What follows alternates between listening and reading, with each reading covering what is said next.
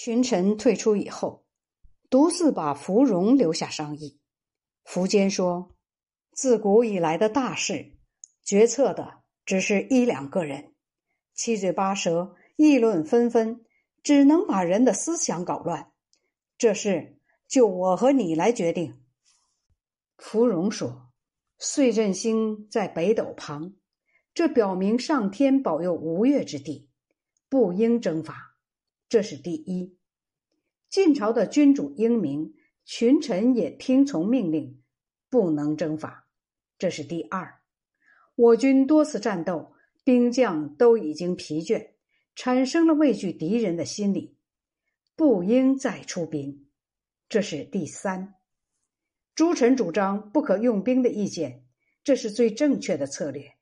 希望陛下您能采纳。苻坚沉下脸说：“你也是这样说。天下大事，我还能和谁商议？现在我们拥兵百万，军用物资堆积如山。我虽然说不上是英明的君主，但也不是个昏君。凭借多次取胜的威力，打击将死的敌人。”哪有不胜的道理？我绝不把消灭敌人的担子留给子孙后代，成为国家的一大忧患。芙蓉听了，悲伤流泪，说道：“晋朝不可征伐，这是昭然若揭的事情。如果徒费国力，大举进兵，必然无功而回。我所担忧的，还不仅仅是这一点。”陛下，您后代鲜卑、羌羯等族的人，把他们安置在京师周围，而把有功的臣子和本族的人民贬斥在远方。现在要倾巢出动，如果发生什么意外的变故，怎么对得起祖宗？太子率领数万老弱残兵留守京师，鲜卑、羌羯族人聚集如林。这些人都是国家的贼子，我们的仇人。我担心的并不只是无功而回，恐怕国家政权也未必万无一失。我的知识浅陋，所说意见实不配你采纳，但王猛是公认的当世奇才。陛下，您常把他比作孔明，他临死以前的话可不能忘记呀。苻坚仍然不采纳。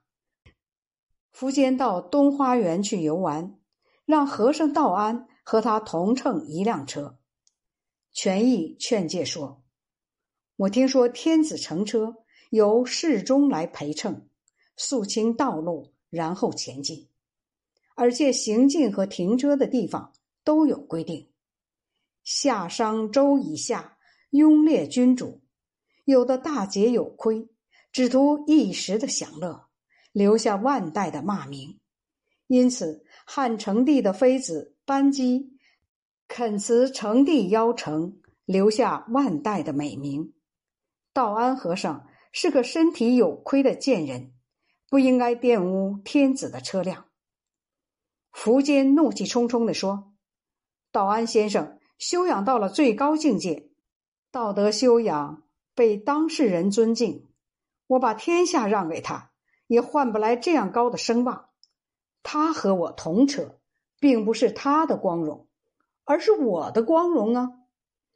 苻坚命令权益搀扶道安上车，回头对道安说：“我将和先生南游吴越之地，整饬大军，巡视各地，去宜岑拜谒舜帝墓，去会稽瞻仰鱼穴。”再顺长江而下去游大海，这不是很快乐的事吗？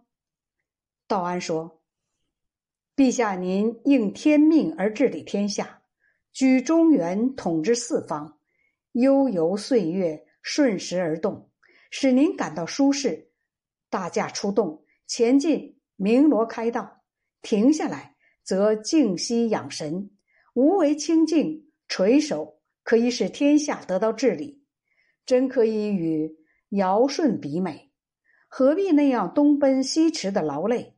商量策略，弄得口干舌燥，顶风冒雨，野外露宿呢？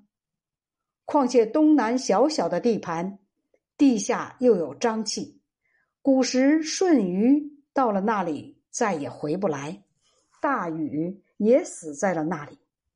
这样的地方，哪里值得劳陛下的大驾，使百姓们困苦呢？《诗经》上说，使中原百姓得到恩惠，四方的人也会安静向慕。假如文治足以使远方人心服，可不必动兵而征服各国。苻坚说道：“我不是因为土地不广、人口不多才去征伐，只想要统一天下、拯救百姓。上天哺育了众多百姓，作为他们的君主，应该为他们除去烦乱，哪里能怕劳累呢？我既然顺天应人。”将按照天意去征讨。皇帝高辛氏有雄权之战，唐尧有丹水之意，这都写在经典上，供后来的帝王借鉴。正如先生所说，不是有古代帝王巡视各地的记载吗？再说，我这次出征是正义的行动，将使南渡的公卿贵人的后裔回到故土，恢复家园。只是为解救灾难、选拔人才，并不想穷兵黩武。道安说：“如果陛下您一定要亲征，还希望您不要远去江淮之间。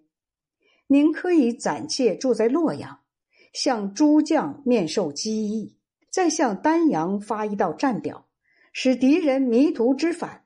如果仍然不归顺，就可以出兵征伐。”苻坚仍然不听。在此之前，群臣认为苻坚很信任道安，对道安说：“皇帝要在东南用兵，先生为什么不为天下百姓说句话呢？”因此，道安才进行劝诫。芙蓉和尚书袁绍、石越等人，或上书，或当面相劝，前后数十次，苻坚一概不听。